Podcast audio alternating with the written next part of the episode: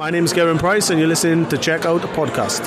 180. Folge 152 von Checkout, der Darts Podcast. Hallo in die Runde. Wir hoffen, es geht euch den Umständen entsprechend gut. Schön, dass ihr dabei seid. Schön, dass ihr eingeschaltet habt. Mein Name ist Kevin Schulte. Grüße gehen raus natürlich an den Podcast-Kollegen Christian Rüdiger. Hi. Hallo Kevin, ich grüße dich. Wie angekündigt vor einer Woche wollen wir uns äh, weiter wöchentlich melden, trotz Lockdown Lockdown, trotz irgendwie äh, Turnierlangeweile. Immer zu Beginn einer neuen Woche gibt's eine neue Folge von Checkout. In der turnierfreien Zeit gibt es äh, dann auch unsere Community Talks, wie vorige Woche angekündigt. Danke für den großen Zuspruch bis hierhin und die vielen Zuschriften per Instagram, per Twitter. Wir haben da nach wie vor richtig Bock drauf, freuen uns, ähm, ja, euch in die Folgen einzuladen. Wir sammeln weiter Themen und Gäste, also meldet euch weiter gerne. Losgehen wird es nach der Qualifying School sehr wahrscheinlich, dann im im Februar. Dann wollen wir die turnierfreie Zeit mit euch gemeinsam überbrücken. Jetzt aber erstmal wollen wir heute über das Masters sprechen. Das beginnt am Freitag, ist dann am Sonntag auch schon wieder vorbei, also ein sehr kurzes Turnier. Aber besser als nichts. Die Top 24 der Welt spielen den ersten Turniersieger nach der WM aus. Christian, ich muss äh, gestehen, so richtig im Darts-Modus bin ich noch nicht wieder. Wie sieht's bei dir aus? Ist die Vorfreude schon da? Uh, also ich muss ganz ehrlich sagen, sie kommt so langsam, Kevin, weil ich tatsächlich auch ehrlich gesagt gespannt bin, wie die PDC das umsetzt. Ich finde das ja auch immer sehr interessant, wenn Turniere ein bisschen anders gestaltet werden, beziehungsweise wenn da ein neuer Flair mit reinkommt. Und wir haben jetzt eine ähm, Erhöhung auf acht um acht Spieler auf 24 jetzt. Es werden auch Spieler dabei sein, für die das eine ganz große Chance ist, äh, die sich da auch wieder ein bisschen rausziehen können, Selbstvertrauen tanken können, wie zum Beispiel ein Adrian Lewis unter anderem oder auch ein Mensur Suljovic. Deswegen freue ich mich wirklich auf das Masters und vor allem auch bin ich sehr gespannt, weil es geht ja auch äh, um mehr als nur um 60.000 Pfund und um den ersten Titel ähm, im richtigen Kalenderjahr jetzt praktisch, wenn wir mal die WM rausnehmen. Äh, und da freue ich mich wirklich, weil es wird höchstwahrscheinlich, weil es wird ja dann noch ähm, sehr wahrscheinlich auch davon abhängen. Ähm, derjenige, der noch nicht für die Premier League qualifiziert ist und am besten abschneidet, der wird sich wahrscheinlich diesen zehnten Spot holen. Von daher, es ist eine Menge drin. Ganz genau, also acht Spieler mehr als sonst. Das Turnier ist aber jetzt nicht weiter gestreckt worden. Natürlich gibt es eine Session mehr, aber äh, insgesamt bleibt es ein Dreitagesturnier. Das finde ich auch richtig und äh, wir haben auch schon lang und breit darüber gesprochen, was wir davon halten, dass es jetzt 24 Teilnehmer sind per se sicherlich nicht so schlecht, dass es jetzt aber eine so große Bedeutung für die Premier League bekommt, so kurzfristig dann auch entschieden wurde, dass das so sein wird, nämlich erst nach Ende der WM. Das halten wir dann doch für äh, diskussionswürdig mindestens. Aber die äh, Lage ist, wie sie ist und wir haben eben noch einen Platz frei für die Premier League und das ist natürlich insofern jetzt auch äh, ein weiterer Spannungsfaktor. Ähm, wenn wir vielleicht äh, mal äh, so äh, gesamt auf dieses Turnier blicken, denken, das Draw ist ja schon lange draußen, es orientiert sich ja rein an der Weltrangliste. Da würde ich sagen, gehen wir gleich mal so das Bracket durch. Aber wenn du jetzt mal so von oben drauf schaust, gerade mit Blick auf die Premier League, welche Namen fallen dir so als erstes ins äh, Gesicht? Wer ähm, hat so die besten Karten ähm, auf diesen zehnten Platz? Welche zwei, drei Spieler sind das deiner Einschätzung nach? Daryl Gurney hat das ja auch so gesagt. Er glaubt, es sind so zwei bis drei Spieler, zwischen denen es sich entscheiden wird. Ich sehe jetzt Gurney ehrlich gesagt, obwohl er diese Aussage getroffen hat, jetzt nicht unter diesen zwei bis drei Spielern, sondern für mich Chizzy so auf Platz eins gerankt. Natürlich auch wegen seiner WM-Performance, weil er auch gezeigt hat gegen Van Gerben, was er für ein unfassbar attraktiver Spieler für diese Money-Making-Machine PDC sein kann. Und dahinter wird es sich, glaube ich, auch entscheiden zwischen Michael Smith oder James Wade. Obwohl ich auch sagen würde, wenn jetzt ein Joe Cullen oder ein Simon Whitlock dieses Turnier gewinnt, ähm, da wüsste ich jetzt nicht. Also ich glaube schon, dass die dann den Spot bekommen würden. Aber wir gehen jetzt mal davon aus, es gewinnt jetzt keiner von, von äh, den genannten, also Cullen oder Whitlock, dieses Turnier oder irgendein anderer, sondern es pendelt sich jetzt wirklich ein zwischen Wade, zwischen ähm, Michael Smith und zwischen Dave Chisnell, würde ich sagen. Es entscheidet sich zwischen den drei Spielern. Ja, James Wade und Dave Chisnell sind ja auch die einzigen beiden gesetzten Spieler, die einzigen beiden Top 8 Spieler, die noch kein Ticket sicher haben. Also die sind natürlich schon per se so ein bisschen im Vorteil. Dann ähm, Daryl Gurney sicherlich, äh, wenn so ein Mann ins Halbfinale oder ins Finale kommt, ich glaube, er braucht schon fast das Finale, dann ist er sicherlich auch ähm, ob seiner vergangenen Jahre, er war dort eben immer in der Premier League dabei, dann wäre er noch ein Kandidat.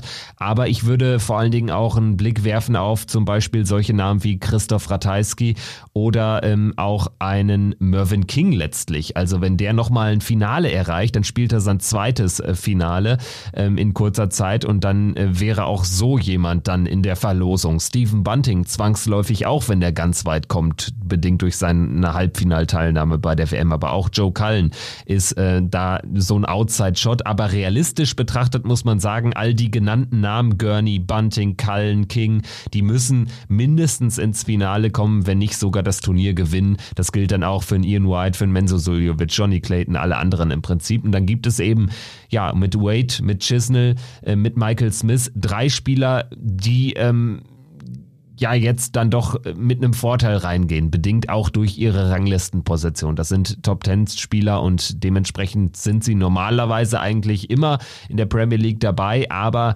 bedingt durch äh, D'Souza, durch äh, äh Vandenbergs äh, Nominierungen, durch äh, Glenn Duran, den man natürlich nicht rausnehmen konnte, haben sie noch kein Ticket sicher und das äh, dürfte dann spannend werden. Ich würde sagen, wie angekündigt, lass uns gerne mal durch dieses Bracket gehen. Ähm, es ist das erste Turnier seit sieben Jahren das nicht Michael van Gerven ähm, anführt, das erste große ähm, Turnier nach der WM. Gervin Price ist die neue Nummer eins und wird entweder auf Joe Cullen oder auf Stephen Bunting treffen. Ja, was hältst du so von den möglichen Paarungen von diesen drei Leuten dort im oberen Segment des Draws?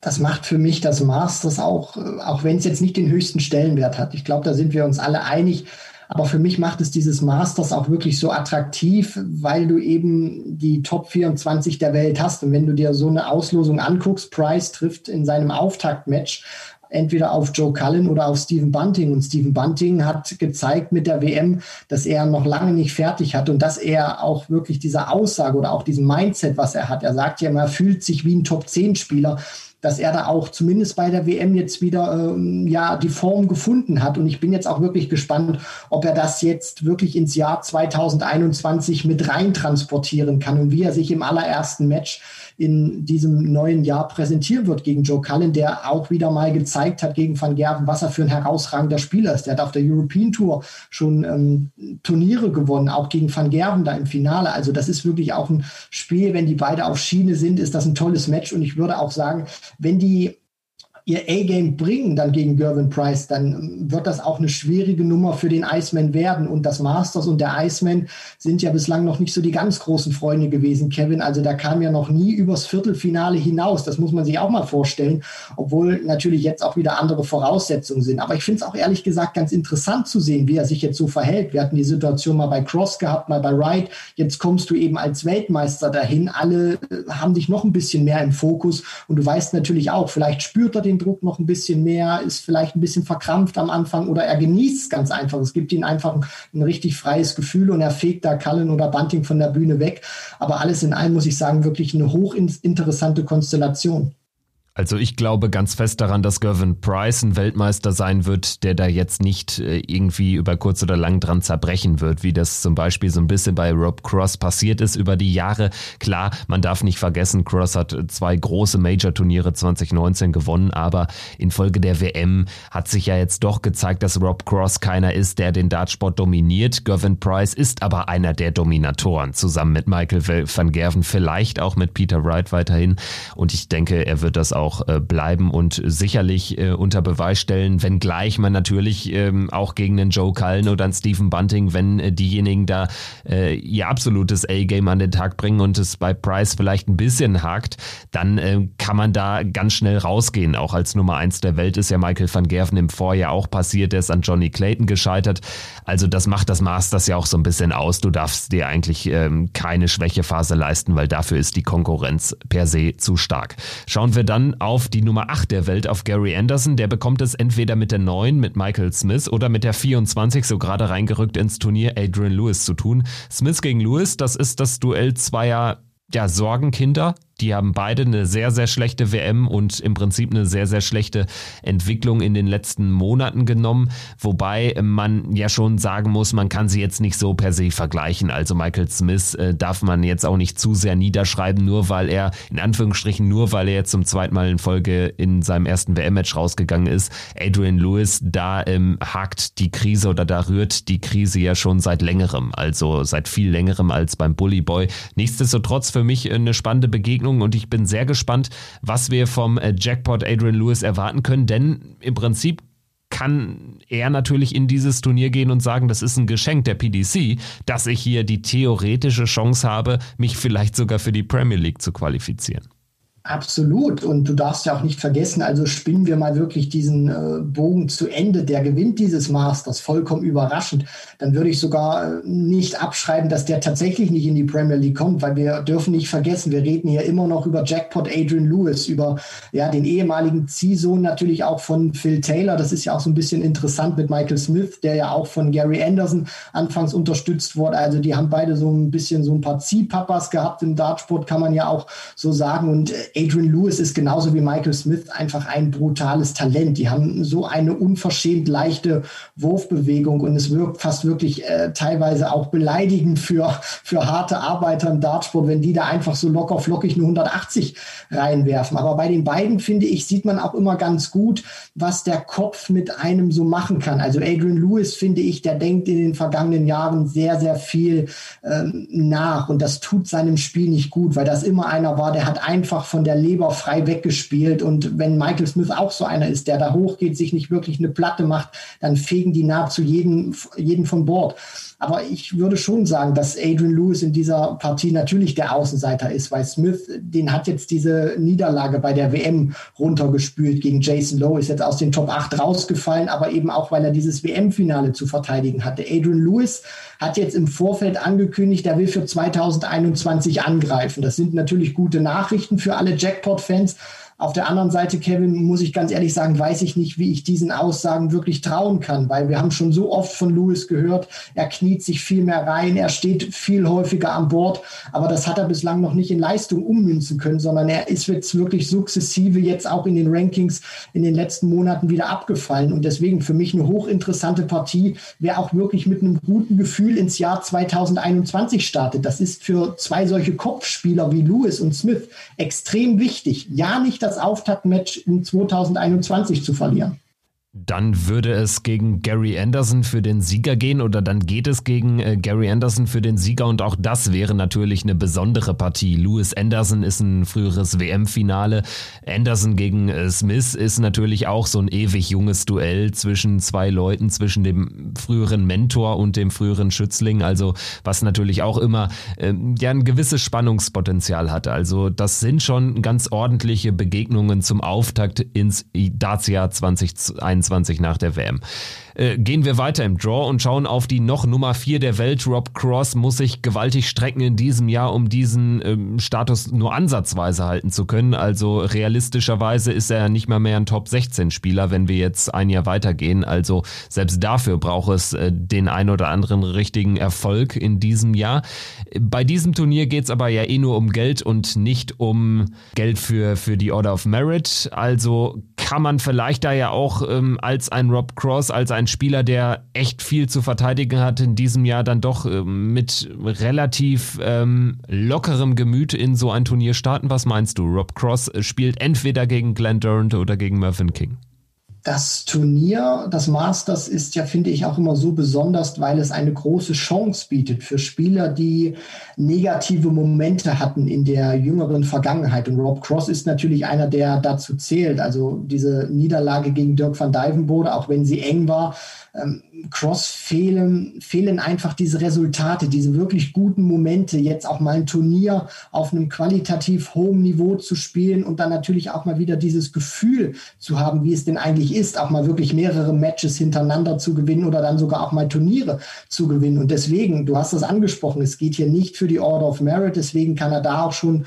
befreit aufspielen. Das ist für ihn wirklich ein Turnier, wo er Selbstvertrauen tanken muss, wo er wirklich auch die Sachen, die er jetzt sicherlich oder vielleicht hat auch ein bisschen was verändert am Spiel oder er hat wieder härter trainiert, wo er jetzt auch sieht, okay, diese Adjustments, diese Veränderungen, die ich gemacht habe oder dieses härtere Trainingspensum, auf jeden Fall diese, diese ähm, Mittel, die ich jetzt verwendet habe zwischen meinem WM aus und dem Start des Masters, die fruchten. Das ist, äh, glaube ich, auch immer ganz wichtig für Spieler wie Cross zu sehen, die eben nicht dieses ganz große Selbstvertrauen haben. Und das nächste Match, ich meine, beim Masters gibt es ja kaum ähm, ja, äh, einfache Auftaktlose. Mit Glenn Durant und Mervyn King hat er dann natürlich auch ein Brett, weil Durant, egal ob er jetzt ein A-Game spielt oder nicht, das ist immer ein harter Hund, gegen den zu spielen, auch wegen seinem Wurfrhythmus. Und Mervyn King, der auch ein bisschen was an seinem Lebensstil verändert hat, geht ja auch wieder jetzt ähm, ja mit Arbeiten, hat einen Fulltime-Job, ähm, liefert Pakete aus. Deswegen Cross muss das einfach sehen, um Selbstvertrauen zu sammeln und dann wieder bei den Ranking-Turnieren richtig anzugreifen. Nathan Espinel ist ein bisschen in einer ähnlichen Position. Auch der braucht in diesem Jahr ordentlich Ergebnisse, hat ja vor allen Dingen seinen UK Open Titel zu verteidigen, hat ein weiteres WM-Halbfinale zu verteidigen Ende des Jahres. Also auch für Nathan Espinel eine ähnliche Ausgangslage. Er trifft zum Auftakt bei Masters entweder auf die 12 Ian White oder auf die 21 der Welt, Menzo Suljovic. Ja, für Menzo ist es auch wie für viele andere eben eine Art Geschenk, dieses Turnier. Auch ein Spieler, der natürlich äh, mit einer Teilnahme und ähm, schon gar nicht mit einer realistischen Chance auf äh, die Premier League Teilnahme rechnen konnte nach relativ durchwachsener WM. Ian White ist aber auch ein Spieler, der, der kann noch so weit oben in den Rankings stehen. Es wird immer wahrscheinlich Spieler geben, die dann auch hinter ihm stehen und trotzdem dann ein Ticket bekommen, weil sie einfach dann ein Major-Turnier gewinnen, wie zum Beispiel ein D'Souza oder wie auch ein Glenn Durant. Das sind alles Leute, die hinter ihm stehen, aber die äh, schon ein Ticket sicher haben ist Ian White vielleicht so ein kleines Dark Horse bei diesem Turnier, weil Nathan Espinel scheint jetzt auch nicht in der bestechenden Form zu sein. Da kann man sich vielleicht was ausrechnen, wenn man die Partie gegen Menzo gewinnt und dann ist man in einem Segment mit Cross, Doran King. Auch das scheint jetzt nicht unlösbar zu sein. Auf jeden Fall, Kevin. Also das ist eine Riesenchance sowohl für Menzo Suljovic als auch für Ian White. Und Ian White, wir dürfen ja nicht vergessen, wir reden hier über einen der erfolgreichsten Spieler, wenn wir jetzt mal die TV-Turniere wegnehmen. Also der hat wirklich ähm, zweistellig im Bruttobereich zugeschlagen. Der hat teilweise auch, ich glaube im Jahr 2019 oder 18, Kevin, korrigiere mich dann nochmal, hat er auch wirklich, ähm, ich glaube, stand er bei den ersten oder stand er bei vier European Tour Events, ähm, ich glaube vier oder dreimal im, im Finale und hat zwei davon gewonnen. War das jetzt 2019 oder 2018? Müsste 19 gewesen sein, wo er dann auch äh, gegen Michael van Gerven im Decider gewonnen hatte, wo dieser, dieser lange Decider-Winning-Serie äh, von Van Gerven endete damals. Ich glaube, das war sogar in Holland da hat er ja auch wirklich gezeigt, ähm, oder da hatten wir ja auch drüber gesprochen, ob er dann so ein Premier League-Kandidat ist. Und wir hatten alle gesagt, wenn er diese Form auch wirklich konservieren kann, dann ist das einer, der im nächsten Jahr Premier League spielt. Das ist dann nicht so gekommen, weil das bei den TV-Turnieren leider nicht auf die Kette bekommen hat. Aber ich stimme dir da wirklich zu. Also vom spielerischen, vom spielerischen Verständnis her hat es Ian White absolut drin. Und diese Möglichkeit, die du da ja auch gerade aufgezeichnet hast, die ist absolut da, wirklich ins Halbfinale zumindest erstmal zu kommen, weil wir dürfen nicht vergessen, Mensur äh, struggelt auch ein bisschen mit, mit seiner Form, hat Probleme, ist nicht der Spieler, wie er vor äh, zwei, drei Jahren war. Und Nathan Aspinall, da muss ich auch erstmal gucken, wo steht der denn jetzt? Denn wir dürfen nicht vergessen, das hat er ja auch schon angekündigt. Nathan Aspinall wird mit neuen Darts spielen. Und die Erklärung davon, Kevin, fand ich auch ganz interessant, weil das hatte ich zuvor immer nur so ein bisschen von, von Peter Wright gehört. Nathan Aspinall hat nämlich gesagt, er wird seine Darts radikal verändern oder hat sie radikal verändert, weil man ja mittlerweile wegen dieser Corona-Situation ähm, vor in leeren Hallen praktisch spielt. Und da hat er gesagt, ohne die Fans ist es in der Halle kälter. Und da hat er Probleme mit dem Grip. Und das führt dann manchmal dazu, dass er mit den alten Darts, die er gespielt hat, teilweise den Release nicht richtig sauber gehabt hat. Also er konnte den Dart nicht äh, sauber greifen. Und das hat dann teilweise dazu geführt, dass er den nicht richtig in der Hand hatte beim Loslassen. Und deswegen sind da die Dinger manchmal äh, so auf Reisen gegangen, dass er die dann nicht mehr kontrollieren konnte. Und er hat jetzt gesagt, sein Grip ist aggressiver. Das hilft ihm dabei, bei diesen etwas kälteren Arenen besser zurechtzukommen. Er hat gesagt, er spielt am Practice Board ganz, ganz gut, aber das will ich jetzt nicht überbewerten, weil das sagt eigentlich jeder, der neue Darts hat, dass er immer fantastisch am Board spielt. Taylor hat das damals gesagt, bei Van Gerven hat man das gesagt, aber man weiß ja dann auch immer, die brauchen ein bisschen Eingewöhnungszeit. Deswegen, wenn White oder Suljovic gewinnt, Aspinall ist schlagbar und dann der nächste Gegner Durant, King oder Cross, das ist jetzt auch kein ähm, ja schier un unüberwindbares Los. Ja, zumal, wenn man mit neuen oder stark veränderten Darts äh, spielt, dann braucht das ja womöglich auch so ein bisschen Matchpraxis, äh, so ein bisschen Eingewöhnungszeit noch auf der Bühne. Also durchaus eine Möglichkeit für White oder für Suljovic da auch noch eine Runde weiterzugehen in diesem Turnier. Schauen wir jetzt auf die untere Turnierhälfte und die wird angeführt von der neuen Nummer zwei, immer noch sehr ungewohnt. Michael van Gerven trifft entweder auf äh, José de Sousa oder Johnny Clayton. James Wade die Nummer 7 gegen Dimitri Vandenberg oder Chris Doby. Wenn man sich dieses Segment mal im Vergleich zu dem vorangegangenen Viertel anschaut, dann ist das natürlich à la Bonheur und äh, ja, nichts gegen Espinel, Cross White etc., aber das ist eine Klasse besser von der aktuellen spielerischen Qualität, wenn wir auch mal so die äh, Formkurven der einzelnen Spieler sehen, äh, Van Gerven unter anderem, De Sousa, Clayton, der gerne gegen MVG spielt, dann hast du James Wade, äh, Dimitri Vandenberg, Peter Wright mit drin, Christoph Ratajski, Simon Whitlock ist super, Jeffrey de Swan kann wunderbares Niveau spielen, Daryl Gurney natürlich auch und Chizzy, da brauchen wir auch nicht drüber reden, das hat er bei der WM gezeigt. Also das ist schon wirklich, wenn die alle performen, dann ist das wirklich Unterhaltung auf allerhöchstem Niveau. Erwartest du äh, De Sousa oder Clayton vorne in der Partie? Weil der Sieger spielt dann gegen Van Gerven, deswegen frage ich da nochmal äh, ganz konkret. Ich tue mich ganz schwer damit. Ähm, es hätte natürlich beides was. Clayton gegen Van Gerven wäre eine Wiederholung des äh, Erstrundenmatches beim Masters äh, vor einem Jahr und De Sousa gegen Van Gerven wäre sowieso natürlich ein, ein Kracher für äh, so ein Auftaktspiel beim Masters.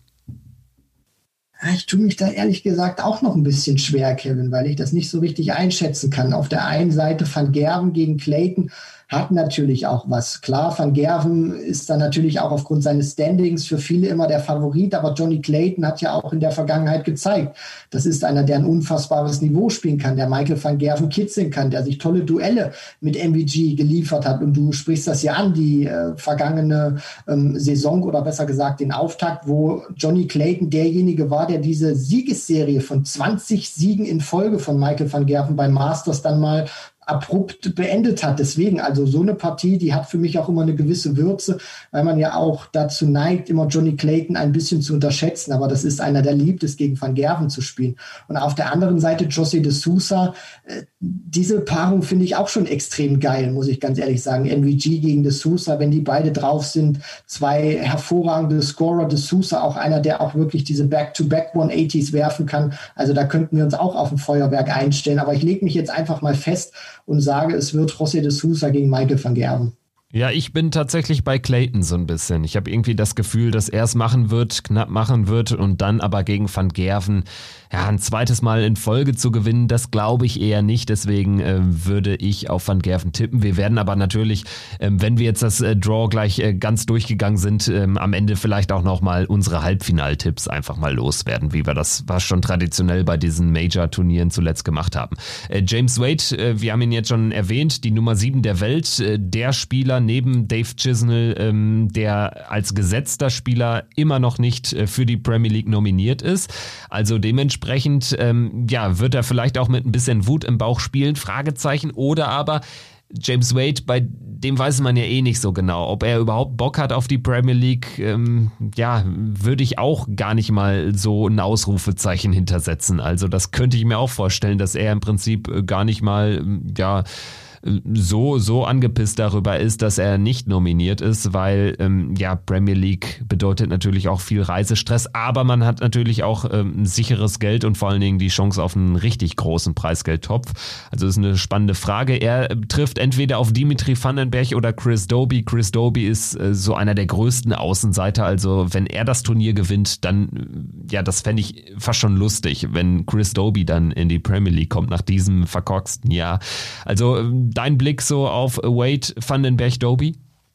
Ja, also zunächst erstmal, ich glaube natürlich bei in allen Ehren Chris Doby, ein fantastischer Spieler, aber ich glaube einfach, dass das ist einfach nur ein Wunschdenken natürlich, was wir hier dann auch äh, äußern. Ich kann es mir einfach auch nicht vorstellen, dass er dann, sage ich mal, so weit kommt oder es zumindest so noch schafft, das Turnier zu gewinnen und dann vielleicht sogar noch in die Premier League reinzukommen. von der momentanen Form ist er für mich auch von diesem 24er Feld einer der ähm, ja schwächeren Spieler, zumindest was die Form anbelangt. Nicht von dem, was er spielen kann, dass man da nicht äh, mich falsch versteht in, irgendeiner Art und Weise.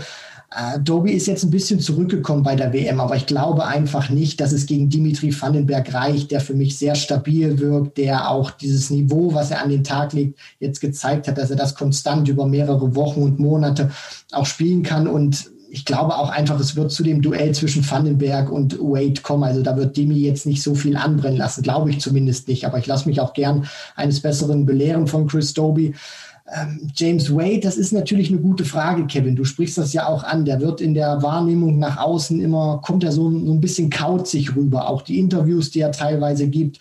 Die PDC hat ihn ja auch mal vor ein paar Jahren ausgeladen, ähm, nicht zur Premier League, um ihn mal so einen kleinen Denkzettel zu verpassen. Seitdem, finde ich, hat er sich zumindest mental ein bisschen gewandelt. Also ich glaube zumindest nicht, dass er sich jetzt hinstellt und sagt, ich habe ein Jahr gespielt mit zwei Major-Finals und bin noch nicht in der Premier League drin.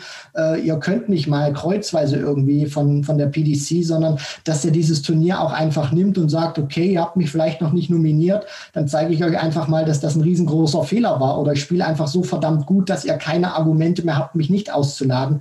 Aber auf der anderen Seite, Kevin, muss man auch sagen, Dimitri Vandenberg, das ist echt schon ein brutales Los zum Auftakt. Also wenn Wade da durchkommt und dann entweder auf den Sieger äh, und dann entweder auf Van Gerven, De Sousa oder Clayton trifft, also es wird zumindest nicht einfach für James Wade. Und wenn er sich tatsächlich diesen Premier League Spot holen sollte, dann muss er das auch wirklich mit einem guten Ergebnis machen. Also ich glaube nicht, dass es eine Zweit äh, Auftaktniederlage gegen Vandenberg oder Doby reicht, um sich diesen Spot zu holen.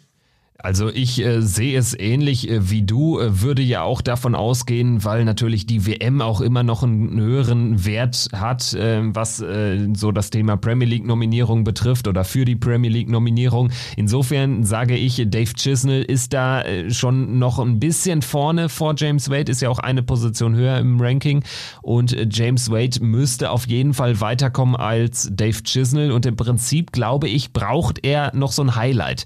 Er sollte Vandenberg, sofern es zu diesem Duell kommt, natürlich schlagen, sonst ähm, ist er kein Kandidat mehr. Und dann sollte er eigentlich auch Michael van Gerven bezwingen, ähm, was aber dann vielleicht auch schon wieder reichen könnte. Wenn vielleicht Chisnell früh rausgeht, wenn Smith äh, früh rausgeht, dann könnte so ein Turnier, so ein Halbfinaleinzug für James Wade durchaus äh, genügen. Zumal er ja, du hast es gesagt, auch äh, zwei Major-Finals gespielt hat. Also das war jetzt auch kein ganz schlechtes Jahr, was äh, James Wade gespielt hat.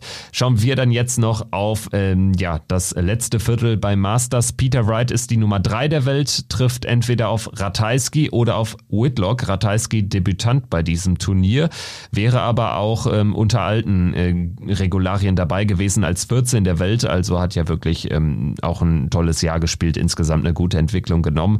Ratajski gegen Whitlock halte ich äh, für sehr ausgeglichen, da kann ich mir beide Ausgänge vorstellen und dann gegen Peter Wright wird es für beide allerdings auch schwer. Gerade Whitlock ist auch keiner der, der irgendwie zuletzt eine gute Bilanz gegen Wright hat. Also ähm, ja, ich sehe da äh, Snakebite dann schon eine Runde weiter, wenn ich ehrlich bin. Ja, ich bin da vollkommen bei dir, Kevin, und ich bin auch sehr gespannt, wie sich Snakebite Peter Wright präsentieren wird, jetzt nach dieser enttäuschenden WM, was er jetzt auch wirklich ähm, getan hat, ob er jetzt wieder mal oder wieder zu erwarten, das Equipment wechselt und Christoph Ratajski gegen Simon Whitlock ist jetzt kein so ja tolles Auftaktlos, muss man ja auch äh, wirklich sagen. Also Ratajski darfst du auf keinen Fall unterschätzen. Ein sehr konstanter Spieler, der auch die Möglichkeiten, äh, wenn er sie bekommt, wirklich nutzt. Und Simon Whitlock ist natürlich auch einer, der wieder gezeigt hat, er kann eine 180er Maschine wieder sein, hat wieder auch gut ins Scoring reingefunden in den vergangenen Monaten. Also sie brauchen aber, und da bin ich bei dir, also es reicht jetzt nicht, wenn sie so ein, ihr, ihr Standardspiel machen, sondern sie müssen wirklich schon ein sehr gutes Spiel an den Tag legen, glaube ich, um Peter Wright zu schlagen, weil der weiß jetzt natürlich auch, Price ist die Nummer eins, hat sich den WM-Titel geholt, Van Gerven will wieder was zeigen. Also ich habe so, so ein bisschen auch den Eindruck, der will sich wieder ein Stück weit zurückmelden. Wir dürfen auch nicht vergessen, Peter Wright ist der Titelverteidiger, aber ich habe so ein bisschen den Eindruck gehabt, Kevin, dass der so, so ein bisschen auch in der medialen Berichterstattung jetzt nach nach der WM ein bisschen untergegangen ist. Alle haben über Price gesprochen, ähm, wie fantastisch das war und alle sprechen jetzt auch über Van Gerven, weil er angekündigt hat, er will sich diesen Nummer 1 Platz so schnell wie möglich zurückholen und Wright geht da ein bisschen unter und den äh, wurmt das natürlich. Der will zeigen, er, er ist die Nummer 1 und er will diesen Titel verteidigen. Also wird hochspannend. Ja, ist ja irgendwie auch ein bisschen logisch, dass er untergeht in der, in der Berichterstattung. Van Gerven ist äh, rausgegangen, krachend gegen Chisnell. Das ist natürlich ein Thema. Van Gerven hat den Nummer 1 Status verloren. Ja, Peter Wright war Weltmeister und Titelverteidiger. Aber er ist dann gegen Gabriel Clemens in einem Spiel äh, gescheitert, wo natürlich aus deutscher Perspektive dann auch alles auf den Sieger abgestrahlt ist in der, in der Nachbetrachtung. Und was man aber auch erwähnen muss, Peter Wright war jetzt auch nicht äh, super schlecht. Also er hat ja auch da äh, fast ein 100er Average gespielt. Also er hat einfach gegen einen bärenstarken Gabriel Clemens verloren und ähm, ich würde da einfach sagen, Gaga hat das Match gewonnen und äh, Wright ist weniger verloren. Also das war ja auch ein ein, Spiel auf sehr hohem Niveau.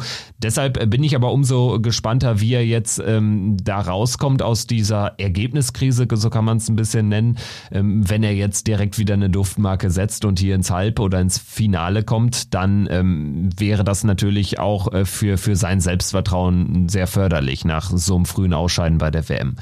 Dave Chisnell ist jetzt äh, schon häufiger gefallen. Die Nummer 6 der Welt, der höchstplatzierte, noch nicht äh, für die Premier League nominierte Spieler, trotz WM-Halbfinale. Ansonsten war es in dem Jahr aber auch nicht ganz so viel, muss man der Wahrheit halber auch erwähnen. Er trifft entweder auf Daryl Gurney oder auf Jeffrey Deswan. Gurney kommt aus einer für seine Verhältnisse überraschend guten WM-Viertelfinale gespielt, 4-5, erst im Decider am späteren Champion Prize gescheitert.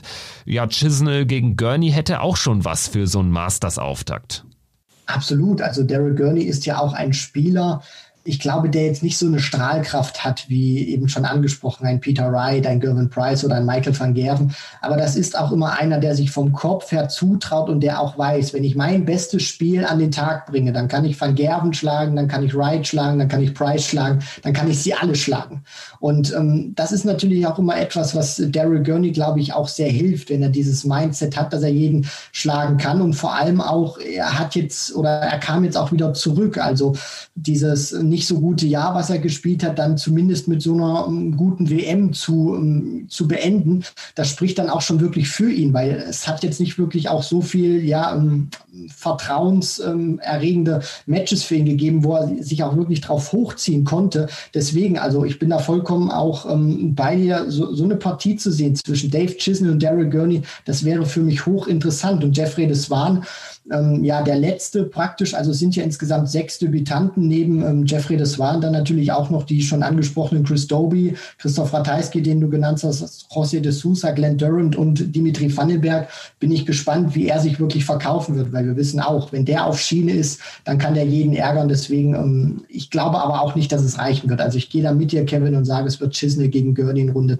zwei sein und da freue ich mich einfach drauf. Ich glaube, Daryl Gurney ist jetzt nicht so ein idealer Gegner für Deswan. Deswan spielt sehr gerne natürlich dann auch gegen, gegen die schnellen Spieler. Gurney ist ja eher einer, der so ein bisschen bedächtiger wirft und ich glaube nicht, dass ähm, ja, äh, das so ein, so ein guter Gegner für Deswan ist. Insofern äh, bin ich da auch bei Gurney und jetzt äh, würde ich abschließend sagen, schauen wir doch mal, was wir so ähm, für Halbfinals voraussagen. Das ist natürlich jetzt bei einem 24er Feld noch ein bisschen, bisschen schwieriger, ein bisschen diffiziler als sonst bei Masters. Ich lege mal vor, ich fange mal mit der oberen Hälfte an und würde da einfach mit dem Selbstvertrauen des Weltmeisters, mit Gervin Price gehen, der im Halbfinale trifft auf ja, dieses für mich dann doch mit Abstand schwächste Viertel. Äh, wer macht's da? Ganz schwer. Also Espinel mit neun Darts glaube ich nicht. Man könnte fast sagen Ian White und ja, ich, ich, ich gehe einfach mal auf die Überraschung. Ich sage Price gegen White im Viertel, im, im Halbfinale. Und du? Ähm, ich werde tatsächlich jetzt meinen Tipp raushauen, mit dem ich wahrscheinlich sehr alleine stehen werde und den ich sehr exklusiv habe. Ich glaube tatsächlich daran, dass Gary Anderson im Viertelfinale auf Gervin Price trifft. Und Anderson hat ja auch gesagt, er will 2021 richtig angreifen, dass Anderson tatsächlich Price rausnimmt und ins Halbfinale geht und dort dann auf äh, Glenn Durant trifft. Also Anderson gegen Durant ist für mich mein Halbfinaltipp. In der unteren Hälfte, da äh, wird es natürlich auch nicht leichter. Michael van Gerven könnte eventuell wieder gegen Clayton ausscheiden, wie erwähnt. Ähm, Dimitri Vandenberg gegen Michael van Gerven, das Viertelfinale, was es nicht gab. Bei der WM könnte jetzt ein Masters-Viertelfinale sein.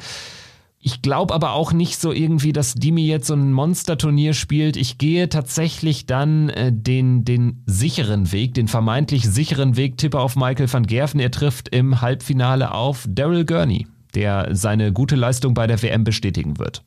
Ja, das, das Schwierige ist, Kevin, was Van Gerven, finde ich, so gefährlich macht, ist äh, tatsächlich, dass er jetzt nur noch die Nummer zwei der Welt ist, nur in Anführungszeichen weil Van Gerven wirklich so einer ist, so von Ehrgeiz zerfressen. Und er hat das ja auch angekündigt. Der Hunger ist natürlich jetzt wieder zurück, weil sich das auch in der Tabelle, wenn ich es jetzt mal so nenne, oder in der Order of Merit besser gesagt, ausdrückt, weil er eben weiß, er hat jetzt wieder einen vor sich. Er ist nicht mehr auf diesem Platz Nummer eins und er will da wieder zurück. Und ein hungriger Van Gerven, der auch ein bisschen angestachelt ist jetzt natürlich, weil er wieder ein ganz großes Ziel vor seinen Augen hat, finde ich, ist verdammt gefährlich. Auf der anderen Seite muss ich auch sagen, ich, ich weiß nicht, Kevin. Also ich weiß nicht, ob er wirklich jetzt seine Darts, die er jetzt in den vergangenen Monaten gespielt hat, ob er die vom Sponsor her weiterspielen darf oder ob man gesagt hat, du packst die Dinger erstmal nur bis zur WM aus und dann stampfen wir dir wieder neue zurecht, weil du stehst ja jetzt, wie gesagt, bei Winmore unter Vertrag und da sollst du eigentlich deine alten Darts nicht mehr nehmen.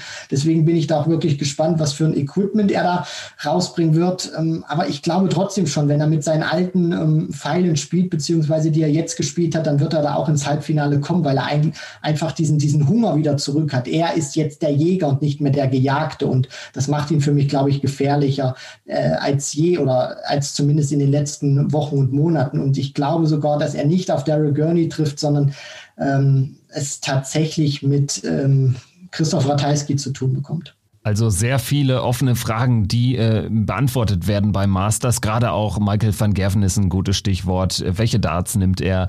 Ähm, wie viel hat er offensichtlich oder auch ähm, ja ähm, nicht trainiert ähm, in der Phase jetzt im Lockdown? Also das kann ja in beide Richtungen austarieren. Entweder man spielt sehr sehr viel, extrem viel, oder man spielt vielleicht auch weniger als sonst, weil man vielleicht auch so ein bisschen down ist oder so ein bisschen Zeit mit der Familie auch nachholt nach der WM, wo ja auch ein Michael van Gerven nicht nach Hause konnte.